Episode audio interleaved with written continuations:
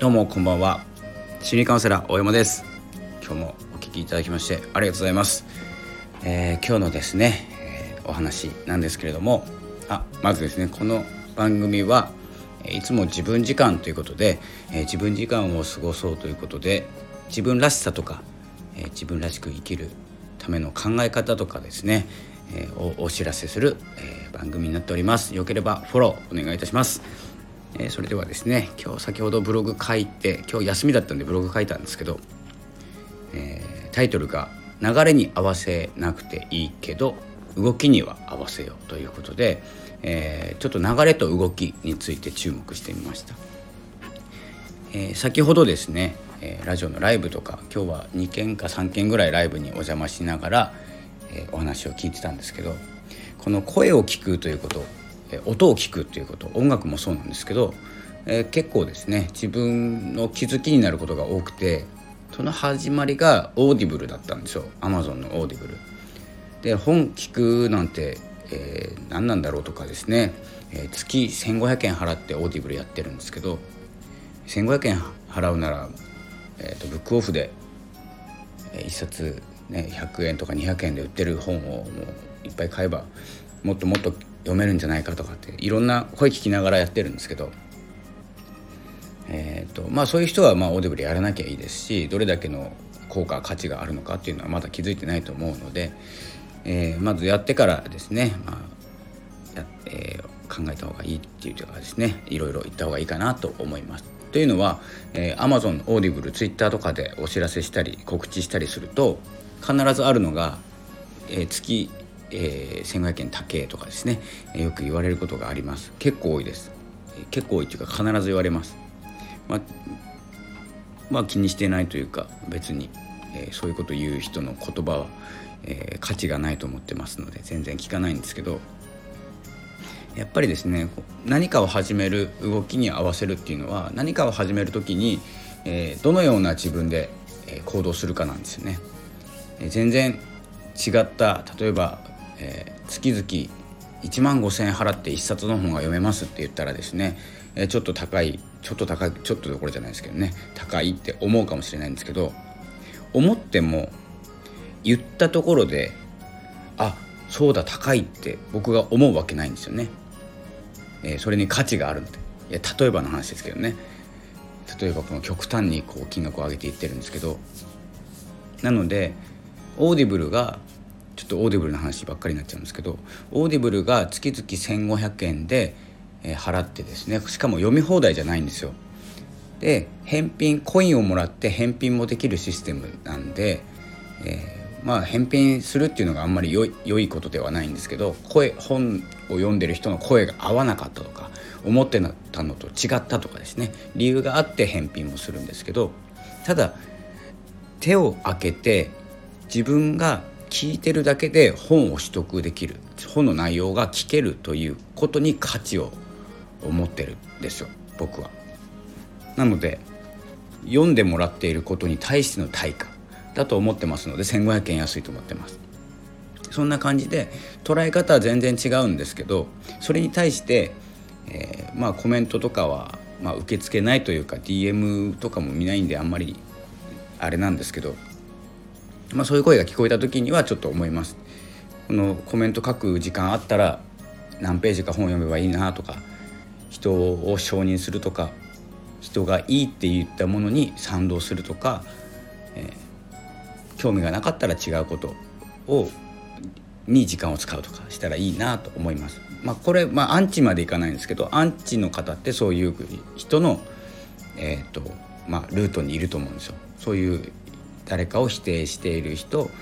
否定を言葉にして文字にして誰かを傷つけてしまうっていう風な自分が止められなくなってしまう人をアンチっていうんですけど、まあ、そういう風に進んでいく人なのかなと思ってます。極端に言ってます。えなのでえー、っとですねまあ今日ちょっと流れに合わせてもいいけど動きに合わせようっていうタイトルでしたのでちょっとあのオーディブルの話から、えそれ、えー、になってしまったんですけどちょっと本題に戻ります。もう4分経ちましたね。えっと流れに、えー、流れと動きっていうのが似てるようなんですけれども、えー、違うんですね。で流れどういうことかというと、えー、例えば1週間の動きというのは、え、自分で作ることありますよね1週間どう動こうか、え、ということがあると思うんですけどこの流れというのは結構皆さんが動いていることから発生する流れなんですよ。例えば月から木金まで仕事をするっていう動きがあれば月から金まで仕事をするっていう流れに変わります。そして週末はお休みっていう流れになるんです。それは動動いたから流れができたということなんですけどこれですねシフト制僕もシフト制というかですねあの決まった休みじゃないので、えー、流れにちょっとぶつかっちゃうそして疲れちゃうことがあるんですけど動きというのは自分で作れて、えー、流れに乗らなきゃいいだけなのでその動きの方に注目しているという話なんですよ。でこの、まあ、日本の教育っていうか学校ってそうですよね月曜日から始まって僕の学生時代は土曜日まで学校午前中まであって日曜日だけが休みだったんですけどまあ皆さんそうですよねまあ今週休2日になってるかどうか知らないんですけど、えー、その流れ、えー、動いているから流れになる。これ流れっていうのが社会になるのかなと思います。動きが個人で社会が流れっていう形になると思うんですけど日曜日の次の日から例えば月曜日から始まるとしたら、え、サラリーマンとか、え、普通に普通って言ったらおかしいですね。月曜日から働いてる人でしたら気が重いとかなるんですけど別に僕は今日金曜日休んだんですけど次の日土曜日なんですよ。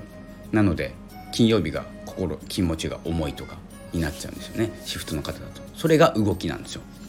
で通常でいくと月から金なので月曜日が気が重くてただちょっとやる気がある人もいるんですけどで水木金水曜日はいいか。金木金あたりで疲れてきますよね。で金曜日終わったら休みなんですけども休みも自分の時間に使うか家族に使うかということで、えー、そのエネルギーの使う分野が変わってきます。で何が言いたいかというとそれが社会の流れなんです。まあ大多数の人がそういうふうに動いていてで赤い日は休みとか祝日休みの人が多くてただそうじゃない人もいっぱいいてでも流れがそうなんです日本の流れ私たちの育ってきた環境の流れっていうのが流れなんですけどそれに合わせて行動するのかその流れの前自分の段階動きの段階でアクション行動するのかで大きく変わってくると思います。なので、えー、自分のですねまず作られた流れに乗ってしまった後で動いた時と、えー、自分で作る動きの時っていうのがちょっとですねあの成長っていうのかな。えー、自分がアクション取るポジションで進み具合が大きく変わります。どちらがいいっていうわけじゃないんですけどどちらで動いているかってことなんです。動きを作る時に動いているのか流れになってから動いているのか。